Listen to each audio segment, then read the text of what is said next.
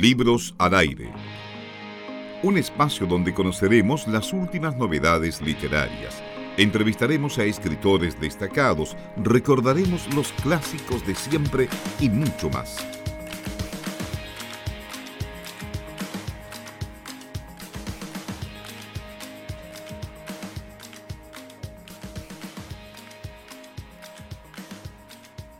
Seguimos acompañándoles en Libros al Aire, seguimos junto a ustedes aquí a través de la radio Universidad de Concepción en el 95.1 en FM y también a través de radio udec.cl.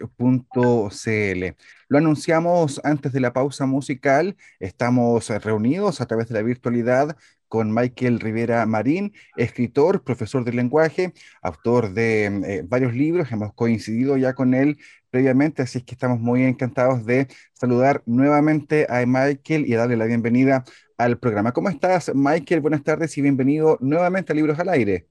Hola, eh, bueno, estoy muy contento, muchas gracias por la invitación, porque cuando nos conocimos hace como dos años, era como, voy a volver y voy a volver con un libro de Lota. Entonces, eh, estamos cumpliendo, finalmente ustedes cumplieron su palabra y yo también, eso es bonito.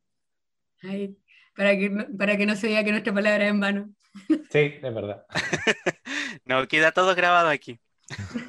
Exactamente, exactamente. Tú lo decías muy bien, eh, Michael. Hace dos años eh, estuvimos conversando a propósito de Francisca Macabra, tu último libro en ese momento, y tú nos contabas justamente que ya estabas investigando en terreno eh, aquí en Lota, en nuestra región, justamente para escribir un nuevo libro que es el libro que estamos conociendo ahora y eh, Lota 1939, editado además por Nautilus. Vamos a conversar sobre este libro, vamos a conversar sobre todo el proceso creativo, sobre este trabajo en terreno, por supuesto, sobre eh, también el trabajo editorial, ¿por qué no? Así que cuéntanos en primer lugar, eh, Michael, no sé si podemos hacer un resumen rápido de lo que ocurrió desde aquella entrevista hasta que el libro se, se publicó finalmente. Eh, mira, un resumen rápido es que con Francisca Macabra me va muy bien, que era este libro que andábamos presentando en ese entonces, Francisca Macabra, y me abrió muchas puertas. Entonces, lo presenté como en 19 ciudades, eh, entre ferias de libro, bibliotecas, centros culturales, y eso me dejó un muy buen piso para Lota. Entonces, yo cada vez que tengo un libro voy contando más o menos en qué estoy trabajando a futuro. Y eh, contaba que estaba trabajando en Lota, de hecho, cuando estuve con ustedes, yo ya llevaba un año y medio trabajando en Lota, más o menos, así como que yo le digo trabajando, pero no estaba escribiendo nada, solo estaba recopilando información, datos, eh, leyendo el material de la zona, porque en realidad no, tampoco no quería faltar al respeto, porque yo no soy de ahí, yo soy de Maipú, entonces quería que fuera lo más respetuoso posible. Entonces, eh, con eso fui y, curiosamente fui consiguiendo cosas que eran de Lota entre Mercado Libre, miren, estas fichitas de los pagos. Sí, como no sé si alcanza a ver ahí como de estas fichas, me conseguí un, me regalaron, por supuesto, un eh, una piedra de carbón, porque los niños acá, yo hablaba con mi estudiante y le decía, chiquillo, la zona del carbón, ah, sí, para los asados, y yo decía, chiquillo, no es eso. No es Entonces, era como curioso que los chicos en Santiago, para ellos el asado es el carbón piedra, no, carbón de madera, de espino. Entonces, fui encontrando gente que amablemente me aportó este tipo de cosas, y también me di cuenta de una parte que era muy terrible de Lota, que todos tenían un prejuicio como una ciudad, eh, no sé, la peor, la peor, la peor, que siempre la que cuento, es que me decían que la gente se estaba comiendo los perros. Y, yo así como, no, yo de verdad yo había estado ahí, había visto que no era esa la situación, pero sí estaba como despreocupada. Y de hecho, miren, encontré este ladrillo que si se verán está como donde la zona de Lota Green, estaba ahí abandonado, tirado en ese entonces, entonces, me encontré con muchos elementos que me decían a mí que tenía que seguir eh, con el proyecto. O sea, me demoré como cuatro años en que ahora vea la luz, pero creo que fueron cuatro años de testear, de probar suerte con la portada, la fui más como pidiendo ayuda para poder conocer el teatro, el teatro de ahí del liceo, Enrique Garmendia, ¿cierto? Entonces, eh, encontré mucha gente que me apoyó y me dijo, Michael, dale, porque esto es bueno, puede funcionar, y nada, y seguimos para adelante. Eso fue más o menos todo lo que llevo en este tiempo dando vuelta. Igual que... ¿Mm? ¿Tú o yo? No, tú, tú, tú, tú. Dale, dale, dale. Nomás. No, es un comentario que, me, o sea, me parece súper interesante y, re- o sea, para mí tiene mucho valor el hecho de que, o sea, de ese trabajo como una investigación en profundidad sobre lo que, sobre Lota, porque suele, o sea, ocurre mucho, sobre todo que como zona, este sector y todo, que quedó, o sea, quedó muy golpeado después del cierre de las mineras y se construy- y se construyeron un montón de mitos ahí en torno a, no sé, pues a la pobreza de Lota, que es, es una realidad, sí, efectivamente Lota es una comuna que es muy, muy golpeada, tiene harta intervención del Estado también, producto de todos esos programas, entonces como, como por ejemplo yo la verdad es que no tenía idea que ha- había un mito que decían que se comían a los perros, eso era Sí. la, que, entonces como eso es como lo que dicen, se dice de afuera, me imagino de afuera, Sí, po. porque acá, no sé si ustedes lo habían escuchado ese comentario en Ah. alguna parte, pero yo por Sí, lo menos no tenía idea. gente universitaria. O sea, tampoco estamos hablando que fuera una señora perdida así en algún lugar. No, era una chica universitaria, no sé, segundo o tercer año de universidad, tradicional la universidad, ni siquiera uno podría haber dicho es una institución, institución de pago. No, nada, así era, era muy curioso. Entonces, eso como que a mí me iba chocando cada vez eh, un poco más y, y de hecho era una mayor razón, un poco más de fuerza, porque eh, es una novela, finalmente es una novela de aventura. Lota 1939. Entonces, todo lo que yo vi, busqué, entrevisté, eh, me di cuenta que habían cosas que podía tomar, que podía usar para que fuera entretenida, porque como yo soy profesor de colegio, hago clases a primero medio hoy en día, pero los chicos que están en primero hoy fueron los que me ayudaron a definir la portada en el 2019. En el 2019 ya la portada estaba hecha. Nos demoramos en publicarla, pero finalmente yo cuando tengo una idea lo hago portada al tiro eh, busco, o sea, yo no la hago, la hace la gente ahí que consigo, en este caso fui Lu- Luis Naranjo, y Luis Naranjo estudió en Lota. Entonces, la conexión tenía que ser con gente de Lota, salvo Sergio Amire y yo, que somos de fuera, que el editor del libro, todos los demás son de Lota. El que lo armó, la maqueta completa, es de Lota, es Alejandro Concha, que era como mi investigador en terreno. Yo le decía, oye, ¿cómo era el suelo? Ah, no, mira. Entonces Alejandro iba, tomaba fotos a una zona del suelo y me los mandaba. Entonces, yo tomé esos elementos, no sé, el parque, eh, la escalera de los, de los tilos. El- la feria abajo de Lota. Entonces, para poder armar una historia que fuese entretenida para todo tipo de público, pero siendo de terror. O sea, con Francisca era mucho más violento, como niños de séptimo para arriba, pero quería que Lota fuese entendible para todo el mundo, que pudiese llegar una historia de terror con el diablo. Y además fue curioso, porque eh, todo me contaba historias del diablo. Ay, ¿qué historia de terror usted conoce aquí? No, el diablo. Y después yo buscaba libros que me hablasen del diablo, pero no encontré libros que hablaran del diablo. Una novela así que fuera de terror, eh, que enganchara con una historia macabra. No tenía, eran solo crónicas que no, que dicen, pero no estaba un libro. Y dije, ah, yo tengo que contar la historia con un, el, el diablo. ¿Te dan cuenta? O el tuetué. También había escuchado historia ahí dentro del parque Cousiño con el tuetué. Dice, ¿dónde está escrito eso? No está. Ya, otra más para poder yo ingresarlo como parte de la trama. Entonces tuve brujas, el diablo y tuetué y listo. Y ahí tenéis toda la historia. ¿Y dónde la anclé? En el terremoto del 39. Porque el 39 ocurre que este terremoto tumbó la feria, el corralón de la feria. Entonces ahí la gente se instaló por las calles alrededor. Ah, y es la feria que uno hoy en día conoce. Imagínense, del 39. Y obviamente la, la hora del terremoto eh, permitió que sumando los números, 2, 3, que fuera 23, 35, eh, diera 13. Entonces dije, ah, 13, número de cambio, mala suerte, terremoto, movimiento, ya. Listo, ahí queda y por eso la, la anclamos ahí. Pero fue todo sacado desde las conversaciones con las personas. Eso es, bueno, es súper interesante. Mm, Estamos hablando en el fondo de, de- de la construcción de la obra, la investigación y todo ello. También han mencionado una serie de personas, digamos, de carne y hueso, ¿no? Que, que Sí. estuvieron trabajando también en, en, en terreno. Siempre se ha dicho que, esto es como dicho popular, que Lota sorprende. Y hasta el momento, ¿cuál es la, la o las historias en el fondo que más te han sorprendido a propósito de la investigación o a propósito de, de tú investigando en terreno, de personas que te topaste y encontraste y dijiste, wow, qué, qué historia tiene esta persona?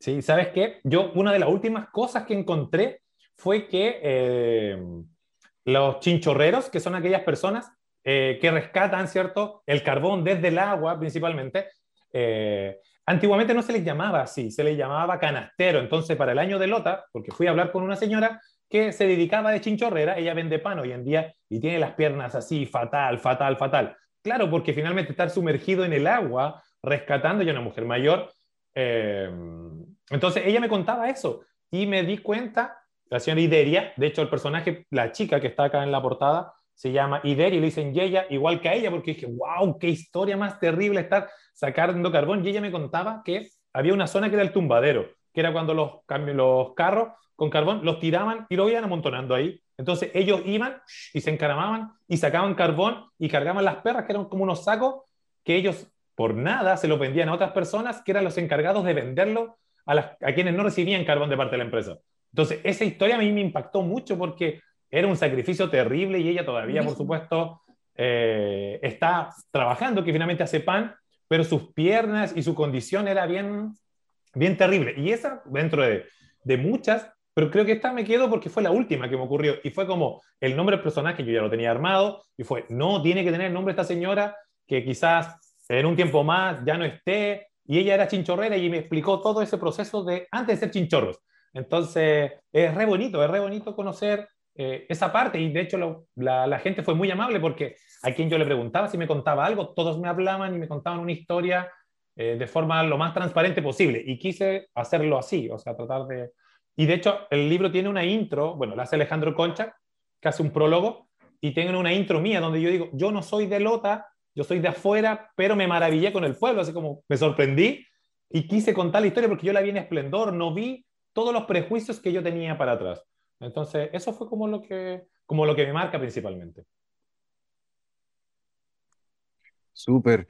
Estamos conversando con eh, Michael Rivera Marín, ya lo hemos dicho, él es escritor, profesor del lenguaje también, y justamente aquí me gustaría también detenerme, Michael, porque tú lo contaste, nos lo contaste antes también y lo acabas de mencionar, esta relación tuya eh, o de este libro más bien, o de la construcción incluso de este libro con tus estudiantes o con parte de, los estudiantes al menos. ¿Cómo fue ese vínculo, ese trabajo para que los chicos también se interesaran no solamente por eh, eh, el objeto libro, sino que por la historia profunda justamente eh, que hay escrita ahí? Mira, sucede que en tercero, en primero medio, antes del 2015 o 2016, se estudiaba en historia, se estudiaba la revolución industrial y leían Lota o sea, subterra. Entonces hablaba de Lota y la situación, y me tocó con mis cursos de jefatura hacer como la sala temática, entonces decoramos la cosa, como las minas, chan, tarán, el chiflón del diablo, etc. Pero de repente hablamos con un colega, que es el colega de historia, Fermín, y decíamos, oye, Lota es súper feliz, y este libro tiene pura tristeza. Eh, no hay nada de esperanzador en el libro, es una cosa muy angustiante. Entonces yo dije, oye, sí, falta una obra, y buscando, por supuesto, no encontré obras que eh, tomaran ese lado positivo, todas como que van dentro del mismo, de la crítica social. Yo entiendo la crítica social en 1920, por ahí, en esos años cuando se publica Subterra y todo ese periodo industrial, que sí fue malo, fue terrible, pero a diferencia de otros pueblos, eh, mineros en el norte, ¿cierto? Acá en el centro, Lota sigue vivo y sigue funcionando y la gente sigue feliz, la gente todavía va a las bodegas. Yo de hecho fui a una, el minerito, dando la vuelta por la feria y pedí una pituca porque la gente dice, no, no toma una pituca pero ya ese tipo de vaso como formato para la cañita de vino como que ya no está.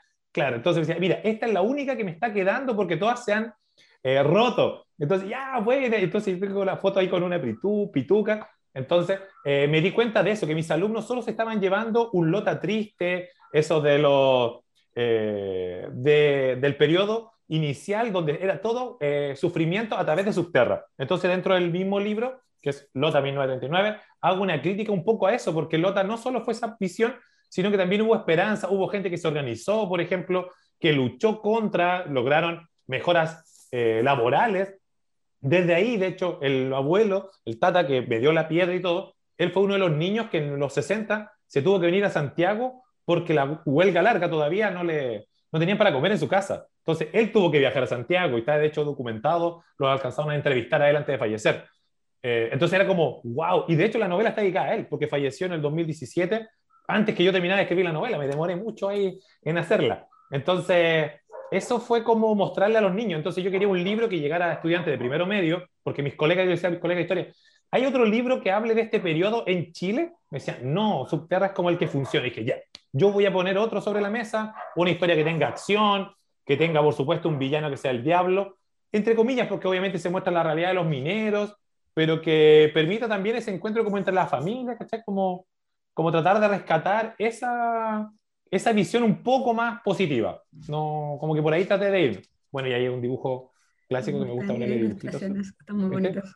Sí, están muy bonitas. Entonces, por eso eh, es como la parte educacional, me parecía que era necesario, pucha, que los chicos con, eh, contrapesen un poco las lecturas, no sea solo Subterra, sino que haya otra obra eh, que pueda competir y que se ponga obviamente a disposición de ellos. Claro, y es, o sea, y es, en, ese sentido es un, aporte súper interesante porque, o sea, entre, o sea, Subterra, que es un libro muy doloroso y bueno, igual tuvo una época de, o sea, de harto auge porque cuando fue la película Subterra, cuando la sacaron, eh, que fue como el 2003, me acuerdo que la fue a ver al cine, yo fui al Parque Guseño, nos llevaron ahí en primero medio, nos llevaron a, a ver a, al Parque medio, al del Diablo y a ver la película. Fue como el pack, el pack completo. Eh, pero mm, es interesante eso porque igual, eh, ya que tú hiciste un trabajo importante en el territorio, que eso, eso también es un fenómeno que es súper eh, digno de valoración y yo creo que,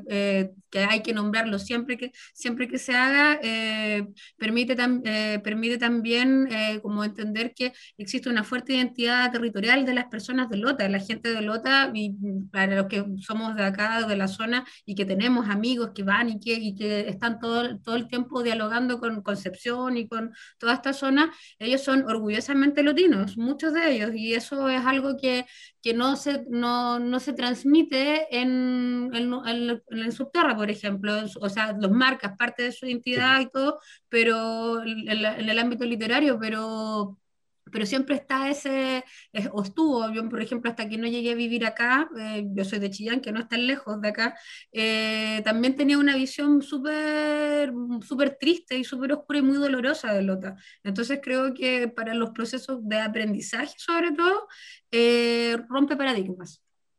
Mm. Sí. sí, esa era como la, la idea, era un poquito sacarnos siempre tiene que haber más de una versión. Yo creo que todos deberíamos tener siempre más de una versión de, la, de los hechos. Entonces yo traté de dar mi versión. Claro, igual, o sea, investigaciones de lotas hay y todo, y hay trabajo, pero siempre tiene un enfoque mucho más académico, más que, y más que desde ese enfoque literario, que, que, también eso, y porque tú mismo dices, no hay otro libro de Lota, eh, sobre lotas más que Subterra, y después, muchos años después, muchos, muchos años después, el tuyo. Claro, sí, y los otros libros de los chicos que escriben allá son de poesía, son de cuentos, son crónicas, historia de ellos mismos. Está el concurso que hace Paviano 83, que tiene que ver, me lo contaron mis viejos, pero también son un rescate oral eh, transcrito de la manera más similar a la oralidad. Es como lo más cercano. Entonces, eh, hay un tema de producción también del libro que, eh, si tú lo colocas junto a este, son más pequeños, tienen otro tipo de material. Entonces, yo quería que el libro, como Lota, se pudiese poner en una vitrina y estuviese con cualquier libro de editorial independiente, de editorial transnacional, y no quedase, eh, que no se fuera para atrás.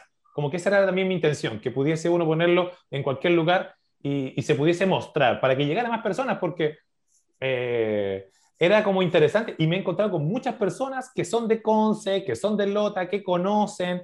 Entonces yo decía, ¿y dónde estaban todos ellos? Así como, ¿qué pasó? ¿Por qué nadie más escribió y de hecho, yo hablé con los escritores de allá, ah, con muchos los programas de radio y todo. Entonces decía, oye, qué buena tu idea, nosotros no lo veíamos. Yo decía, probablemente ustedes no lo veían así, porque ustedes están aquí. Yo vengo desde fuera y yo fue como, wow, esto. Y yo salía a caminar y caminaba y caminaba. Y, y tratando de rescatar lo más cercano. De hecho, hubo una historia que me contó el caballero que atiende, eh, porque en la gota de leche, que es como la histórica donde se daba leche a los hijos de mineros, hoy en día es un lugar del centro de salud. Finalmente estaba ahí y ahí guardaban el veneno para ratas hace unos años atrás. Entonces decía, ¿cómo está aquí perdido? ¿Qué es la gota de leche? Y me encuentro con el caballero, con el guardia, porque me ve que estoy dándome vuelta porque yo no sabía cómo entrar. Y me dice, ¿qué necesita? Y dije, no, mire, vengo, soy nieto, no es verdad, soy nieto de tal persona. Eh, ¿Cómo es? Ah, yo trabajé con él en la mina, yo también soy minero. Claro, todos son mineros que están reubicados, ¿cierto?, en otras labores. Entonces yo le dije, es que quiero ver la gota de leche. ¿Cómo es por esto? Y dice, ah, las que la van a arreglar. 2019, todavía está igual. Eh, pero mire, alguien rompió el vidrio, puede mirar por aquí. Ah, ya listo. Entonces yo miré por ahí y me dice el caballero, ¿qué anda haciendo? Y le cuento y me dice, ah, nosotros cuando chicos, al tiro, nosotros íbamos a buscar el tesoro de los cousiños y caminábamos por el río, por, por la orilla del mar, veníamos buscando hasta la piedra del león y no sé qué. Oh, bueno, es que ya, su historia la tengo que contar.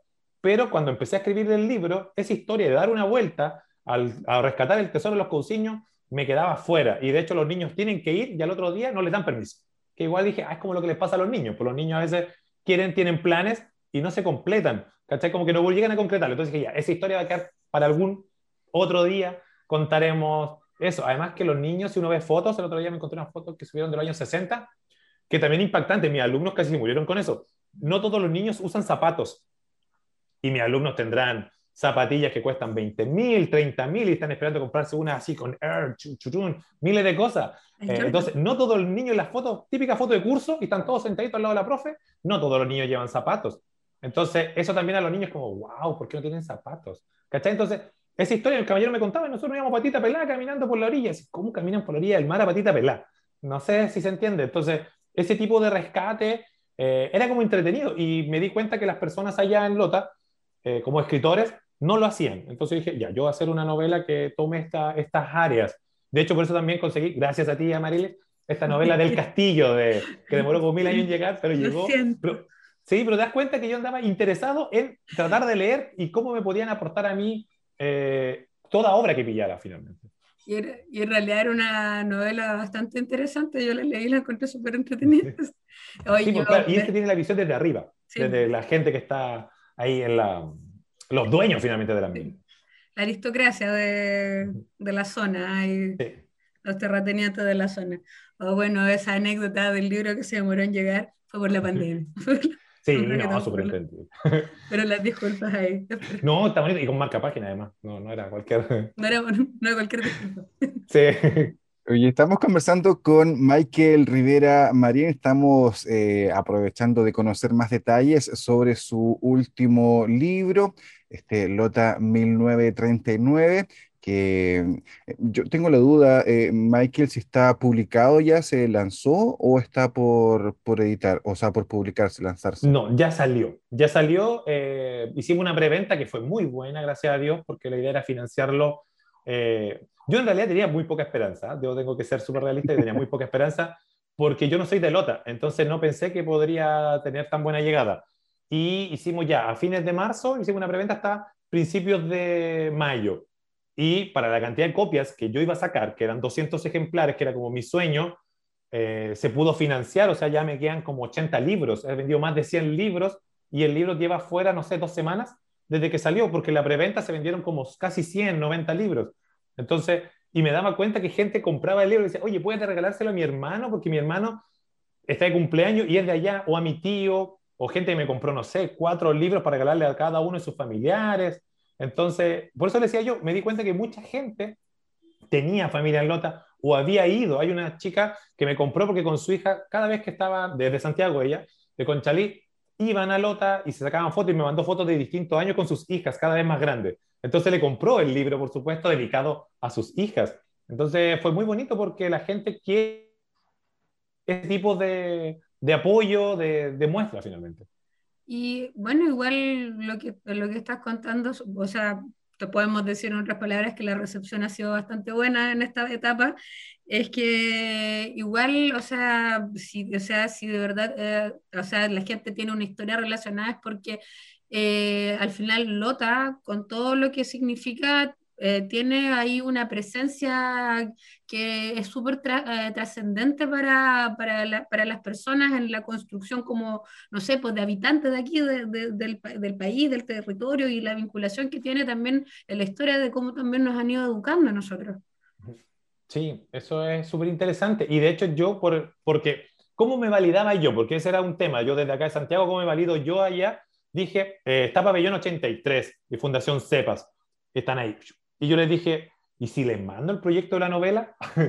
¿Qué pierdo? No pierdo nada. Para buscar patrocinio, para que alguien de allá me validara. Pues más allá que yo solamente, Michael Rivera, dijera, ya, yo fui, lo hice, o ustedes que me conocieron justo en terreno cuando andaba en ese proceso, dije, les voy a mandar el proyecto. Se los mando a Fundación CEPAS, lo leen, lo revisen y me dice, oye, no estaba ni siquiera terminada la portada con los diseños y todo. Dale, te apoyamos, coloquemos los logos, hacemos presentación, te apoyamos en difusión. Y finalmente eso está recién empezando pero ya el libro ya, ya entró, ya tuvo suerte, tuvo ese como un empujoncito natural por el título, por la trama, porque la gente está conectada con Lota, todos conocen la historia de Isidora Cousiño, hay calles, no sé, y, bueno, y se animaron finalmente a, una propuesta que fuera una novela juvenil de terror, ¿cachai? Como que fuera desde una forma distinta, no verlo desde lo académico, por supuesto. Claro. Y bueno, lo que también, eh, lo que también comentabas, igual, por ejemplo, en Lota hay muchos escritores y hay editoriales y trabajos, pero tiene eh, principalmente, o por lo menos se conoce mucho su poesía, como que tiene una harta tradición de poesía y, la, y como, o sea, igual hay escritores de narrativa, pero como esto, esto es distinto, pues es distinto a todo, a todo lo que ellos han, han desarrollado en este tiempo y que lo que viene a hacer acá es complementar el trabajo y todo lo que se ha escrito más que otra cosa, es como es una cosa que sirve para también construir también el imaginario del Lota. Claro. Sí, eso, eso porque todos cuentan historia de terror y dicen, ¿por qué si todos cuentan historia de terror, por qué no está la historia de terror aquí? ¿Dónde están esos cuentos de terror? O sea, no, porque en realidad tratamos de rescatar y ya, entonces yo lo puedo hacer. Como para no pasar a llevar ni, ni, ni molestar a nadie, finalmente hacerlo con el mayor de los, de los respetos. De hecho, hice hasta un glosario y hice un, una parte de hechos históricos, como que son importantes dentro de la trama. El nombre de los personajes, algunos porque no se conoce, porque, eh, haciendo spoiler, hago que la familia Cousiño sean satanistas, que era lo que muchos creían en realidad, que tenían pacto con el diablo, entonces, ¿y dónde está ese pacto con el diablo? No está escrito. Ya, entonces yo hice y di una explicación que es súper creíble, súper creíble de por qué son satanistas. Entonces, eh, finalmente, eh, uno trata, trata de buscar, yo desde la distancia traté que, que mis alumnos decían, ya chiquillos, ¿usted sabe lo que es un manche? No. ¿Saben lo que es una cabria? No. ¿Saben esto? No. Entonces fui marcando, o que el pan, no. Entonces fui marcando cosas, conceptos que mis propios alumnos no conocían, es decir, hago trampa porque trato de testear al tiro con los chiquillos y yo terminé ocho capítulos de Lota y se lo entregué a alumnos, ya bibliotecarios, gente de Talcahuano, de Lota, de Lebu, gente también acá en Santiago, que leyeran y vieran qué cosas funcionaban y qué cosas no funcionaban. Entonces, con eso eh, pude nutrir un poquito más, bueno, me quedaron de más páginas la novela, no tiene 316, pero hay, como les digo, una intro de Alejandro, una explicación mía de por qué llegué ahí, y luego hay eh, compendio de hechos históricos y, por supuesto, un glosario, porque hay muchos conceptos que la gente no conoce y, de hecho, evité colocarlo el tema de la cazuela, porque si uno coloca Google, al tiro aparece. Entonces traté de tomar otros elementos, como la guacharra, ¿cachai? el machitún, que son esos brebajes que son allá de la zona. Entonces tratamos de buscar eso para que los que estén de fuera vean que también hay un lenguaje y una forma distinta de comportarse. Michael, bueno, yo quiero hacerte dos preguntas hemos hablado mucho del libro, pero quiero preguntarte porque a lo largo del programa nosotros también hemos entrevistado a muchos profesores y, y no está mal, pero decisiones editoriales de cada uno, eh, como que uno empieza a ver la tendencia de los profesores que escriben, em, sus personajes tienden a ser profesores. No está nada de mal, son decisiones editoriales, pero en tu caso son niños. Entonces, eh, me llama mucho la atención eh, cuál es la, justificación para que esa narración o, la historia en el fondo la veamos con ojos de niños. Eh. Lo veíamos también en Francisca Macabri, también es la tónica acá en Lota 1939. Claro, mira, ¿sabes qué? Sucedió, yo quería que la protagonista fuese una niña en Lota y tenía el nombre todo armado, pero cuando yo voy a Lota, voy y voy y voy, y yo dije, no, esto no puede funcionar, el narrador no está bien, el narrador tengo que ser yo, alguien que es de afuera. Y con los séptimos básicos leímos Harry Potter, el Harry Potter 1. Entonces uno conoce el mundo de la magia finalmente, que es el mundo más mágico, ¿cierto? Eh, a través de los ojos de Harry Potter. Y Harry Potter tiene amigos que son del mundo de los magos y le van contando. Entonces él no entiende nada y gracias a ellos se construye. Entonces dije, oh, y esto es lo mismo. Entonces puse dos protagonistas.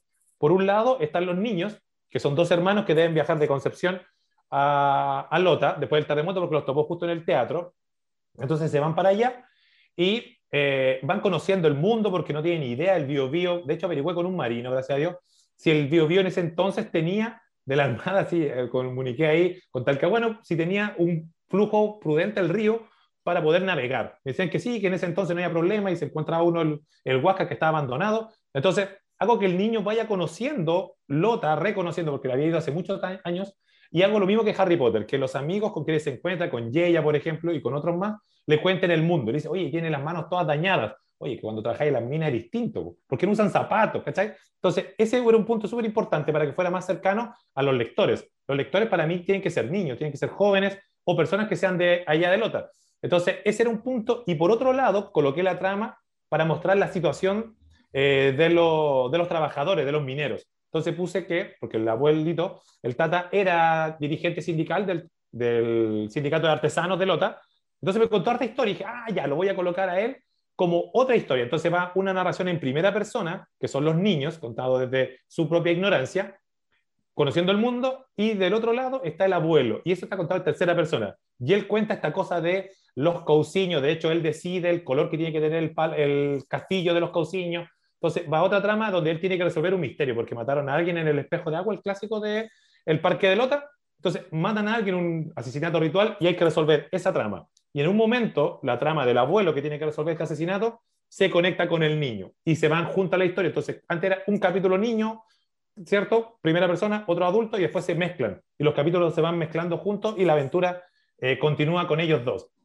¿Para qué? Para que llegara a más público, para que la gente que es adulta también pudiese enganchar con la situación de un abuelo, ¿cierto? Trabajador, con el abuso de la empresa y por supuesto también con un niño que está conociendo un mundo. Y me basé principalmente en Harry Potter y El patrón del mal. Vi esa teleserie, esa serie, porque mostraba escenas reales mientras mezclaba ficción. Entonces dije, oh, yo tengo que hacer lo mismo. Entonces buscaba, trataba de documentarme lo más bien posible y luego lo reescribía a mi pinta. Por ejemplo, hay un video que subió el mismo Alejandro Concha, que es poeta ahí, que hizo el prólogo y lo diagramó, donde se ven camiones en movimiento a carbón en Lota, ahí en la plaza abajito Chillancito. Entonces decía, camiones, esto es futurista. Entonces hice que al Tata en alguna parte lo van a buscar de la empresa, de la compañía minera, y lo vayan a buscar en un camión a carbón. Y los niños digan, no, hay un camión a carbón, ¿cómo se anda? ¿Cachai? Como que para tratar de llegar a un mayor público posible y porque mis lectores son siempre niños, yo pruebo toda la historia, hago, no sé, treinta y tantas horas de clases jóvenes. Entonces me parecía que eh, es como devolverle un poco la mano a ellos también. De hecho, lo puse el agradecimiento porque me veían trabajar en las mañanas, todos los días en las mañanas. Entonces, por eso mi, mi foco eran, eran niños, tratar de no ser yo, ¿cierto? Como para que sea un poquito un, eh, distante. Si no, sería muy fome contar la historia profe. Por lo menos a mí me parece fome. Yo prefiero contarla de personas que son distintas a mí, por lo menos. En ese, en ese aspecto, por lo menos. Son más divertidos los niños. Yo entiendo que Felipe tiene otra pregunta, yo también tengo otra pregunta. Eh, la verdad es que se nos ha pasado bastante rápido la hora aquí en el programa. Eh, Felipe, lo último para que ya podamos también ir al último corte musical.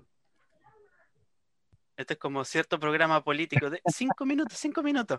Em, no, es que, em, bueno, aprovechando que tenemos al profe acá, eh, tú también hiciste un lanzamiento con los chicos del Liceo Carlos Cusiño Goyenechea. No sé cómo fue el nexo ahí, pero quiero conocer tus impresiones porque estamos con el escritor, pero también con el profe. Y no hablas también de tus estudiantes, pero también cómo fue el encuentro con otros estudiantes que viven ahí y que posiblemente puedan reconocerse en la historia.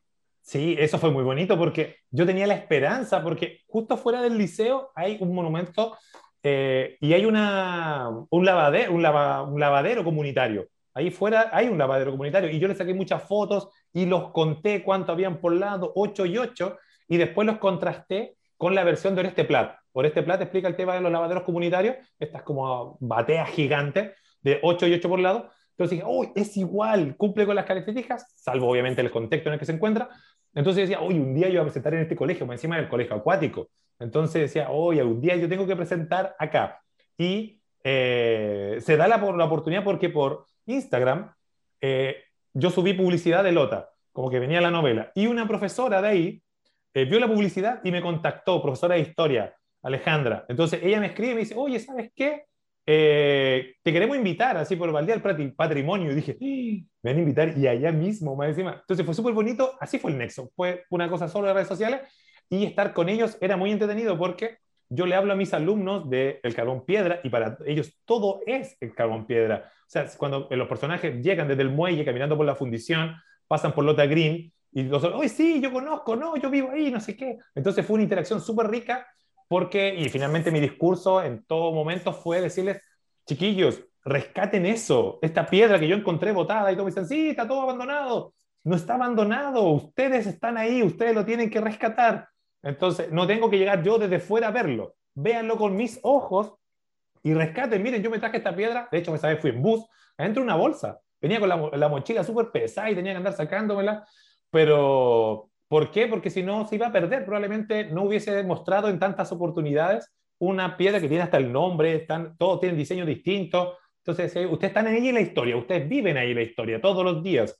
Hagan eh, que eso tenga valor. Además, como era una charla de historia, era, era mucho más el tema del rescate. Y yo le decía, para mí es una historia, claro, que tiene elementos históricos, pero no es una novela histórica, es una novela que es una ficción, está el diablo, hay que destruir al villano, pero, y los chiquillos digo, wow, sí, se pueden, yo les decía eso finalmente, acá todos les cuentan a ustedes sus abuelos y todos tenían mil historias para contarme, entonces ahora haga, escríbala, arréglela, cómo le gustaría a usted como joven leerla y que llegue a otras personas. Esa fue como mi charla y nada, pues ellos entendían todo el lenguaje que yo trataba de conectar y, y nada, fue súper, súper bonito. Los profes también se la jugaron ahí por la actividad, así es que agradezco montones la gestión porque otro podría haber dicho, no, que va a venir alguien de afuera a hablarlo. Que eso es lo que a veces ocurre. A veces yo cuando presenté a Francisca ya con usted y con muchos lados, yo dije, yo no quiero presentar más en Santiago porque me va a ver mi mamá, mi amigo, ¿cierto? Los cercanos. Yo no quería eso, yo quería que llegara donde no me conocían. Y ustedes me abrieron las puertas, entonces dije, con Lota a lo mejor también va a funcionar. Y ha sucedido. La gente quiere eh, la gente es solidaria, la gente apoya mucho a los artistas en general y tuve la suerte que estuve ahí en el colegio.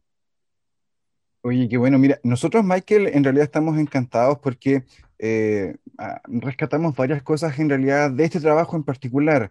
Eh, nosotros cuando eh, conocimos tu trabajo hace ya un par de años en, en Filsa, me, recuerdo cuando, cuando conocimos el libro de las tres balas en la Pampa, exacto, eh, la verdad es que quedamos encantados con el trabajo que ustedes estaban haciendo. Luego, cuando conocimos tu trabajo en particular, eh, y sobre todo ahora que, podemos también tener detalles de esta construcción de este trabajo con los chicos, con las chicas, eh, con la gente que está efectivamente en el territorio, la verdad es que a mí por lo menos me convence mucho más esta forma de hacer literatura en el fondo, mucho más inclusiva, mucho más sentida en, el, quiero decir, eh, profunda, eh, en un sentido profundo, eh, con la gente conectada. por interno nos cuentan que podemos quedarnos un poquito más, ahorrarnos la pausa musical, porque Michael, hace unos días conversábamos con un em, no sé cómo llamarlo, especialista, uno de las eh, personas más reconocidas en el mundo en Kamichibai, un autor peruano que estuvo en un seminario acá que organizó la Biblioteca Municipal de Concepción, y él nos contaba un poco lo mismo en realidad, de cómo hacernos parte y de cómo hacer esta historia eh, parte justamente eh, de lo importante, porque nos llenamos muchas veces con historias de otros lados que consideramos exóticos a lo mejor, pero que no son más que la vida real, la vida cotidiana de esas personas. Entonces, claro, descubrir lo que nuestro propio entorno tiene que contarnos para mostrarnos y poder realmente escribirnos nos parece que es una idea muy, pero muy interesante. Queremos de alguna manera también felicitar este trabajo porque, insisto, creo que este tipo de o esta forma de hacer las cosas nos representa, al menos eh, como equipo creo que eh, nos interesa muchísimo darles cobertura, porque, insisto, hay un trabajo profundo, hay un trabajo que tú nos contaste, más de cuatro años investigando, no es para cualquier... Eh, aquí hay una editorial también que es, interesante conocer, Nautilus, que hace una especie de apuesta, podríamos decir, además por este trabajo. Finalmente, Michael, ¿cómo, ¿cómo lo ves tú desde el punto de vista editorial también? Con Nautilus, con apostar por este tipo de trabajos que no, no traen frutos quizás eh, en el corto plazo, cuatro años no es corto plazo para nada. Eh, eh, ¿Cómo lo ven ustedes también?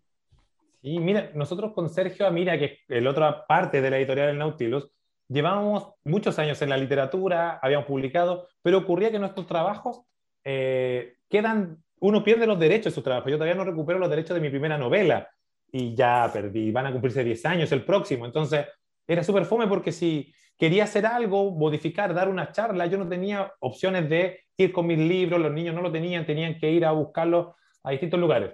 Y con Sergio, Sergio había ganado muchos premios fondos del libro y le decía, ¿dónde están tus libros? el gobierno te apoya para que escribas, te financia tu escritura, ¿y qué haces? No hacemos nada, queda ahí en mi casa, en el Word. Ya no, saquémoslo. Y esa fue la base del Nautilus, publicar obras que fuesen ganadoras, en este caso, que eran las de Sergio, de fondos de creación de literatura juvenil. Y después dije, ya, entonces yo también puedo apostar por eso. Y apostamos por long seller, le decimos long seller con Sergio para decirle de una forma bien bonita, pero que sean libros que vayan entrando de a poco. O sea, todavía Francisca Macabra se vende, todavía se venden los libros de Sergio, Lota, yo sé que ya saqué 200 ejemplares, y ya me quedan como 80, o sea, yo sé que a mediados de año sea, de aquí, no sé, a octubre, noviembre, voy a tener que volver a imprimir otra vez ejemplares porque eh, tratamos de hacer un trabajo bien de hormiga. Yo sé que hay cosas que se nos pasan, pero como son tirajes cortos, arreglamos a la segunda. De hecho, hay gente que me ha dicho, mira, faltó un dijo. Ah, buena. Entonces, lo arreglamos. Entonces, se vuelve todo mucho más cercano. Y eh, tenemos la apuesta que en los colegios generalmente los chicos leen obras que son las que dan las grandes editoriales, para no nombrarlas, pero muchas veces son de afuera, eh, cumplen con un estereotipo que es muy estereotipo, o sea, la historia de terror no tienen mucha cabida.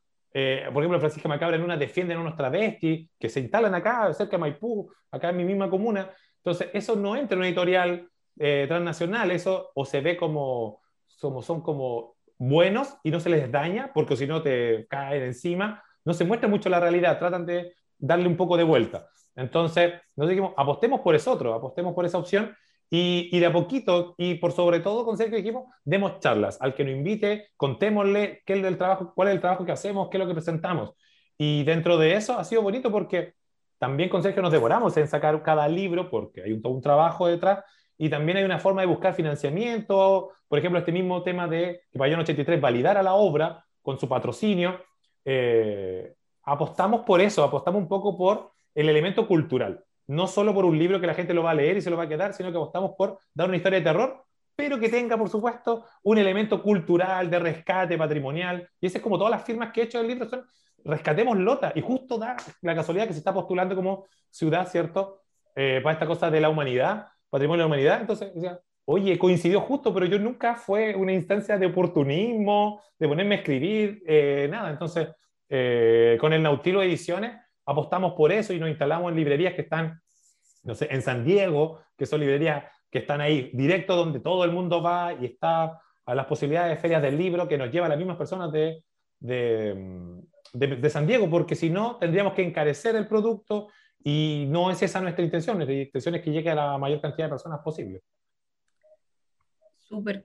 Qué bueno, en, ese sentido, qué bueno también ese, ese enfoque y esa, esa, no sé, esa ética o esa forma de trabajar, de poder hacerlo ahí eh, accesible para todas y todos quienes se interesen.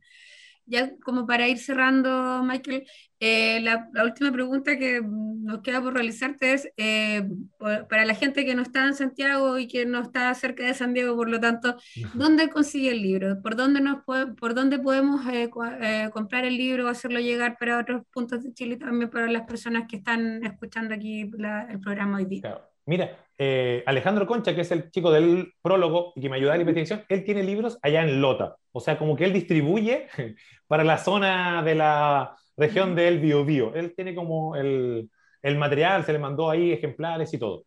Pero si no, conmigo, ahí a través de mi cuenta de Instagram, que es como Michael Rivera Escritor, eh, me pueden hacer obviamente la petición o megalibros también. Ellos son, y ahí mandan a todo Chile, no hay ningún problema. Y de hecho, gente que me ha escrito de Lota, del mismo colegio, que me han escrito niños, profesores, yo digo, oye, si te lo mando de acá, sale más caro por el envío. Hay un chico allá que lo tiene y contáctate con él, entonces le doy los datos de él para que hablen directamente. Entonces, él hace como el distribuidor y, y todo. Entonces, eh, las opciones de contacto son conmigo a través del Instagram, y, que es Michael Rivera Escritor, y Megalibros, también que tiene página web y todo con una librería. Y por supuesto, si alguien es de Lota me escribe, yo le doy el dato del chico para que se puedan eh, tener el libro de forma más rápida y de forma más económica también. Sí, o lo viralizamos acá a través de Estirpe Poesía, que es su Instagram. Le aprovechamos de mandar un saludo a Alejandro Concha. Sí, él, de hecho yo le doy el Instagram también a todos, sí, escríbale, Alejandro Concha. Y ya lo he mencionado mucho, así que ahí está claramente que trabajamos como un equipo juntos. Saludos a Alejandro Concha, no lo habíamos mencionado. Eh, vamos a cerrar entonces el capítulo de hoy. Queremos agradecer a Michael que nos ha acompañado eh, para conocer justamente parte del trabajo que están realizando. Queremos también saludar, por supuesto, a Fidel Quinan que nos acompaña en la producción y, por supuesto, invitarles a que nos acompañen en Libros al Aire. La próxima semana, tenemos que anticipar esto, eh, no tendremos programa porque hay un receso aquí en la universidad, así es que eh, nos aprovechamos además de este programa con Michael para explayarnos justamente sobre este trabajo. Michael, muchas gracias por acompañarnos y a todos ustedes también por ser parte de Libros al Aire. Michael, muchas gracias. Gracias a ustedes, que estén muy bien, chiquillos. Muchas gracias también. Y bueno, para cualquier otro proyecto en el futuro, aquí están los canales disponibles para. Cuatro años más nos vemos. guarden eso, guarden ese audio, guárdenlo. Se guarda, está grabado. Muy bien. Nos encontramos entonces en dos semanas más. Que estén muy bien. Nos seguimos encontrando, por supuesto, a través de redes sociales. Un abrazo. Nos vemos. Chao, buena semana. Chao, cuídense. Libros al aire. Siempre un placer en cada libro.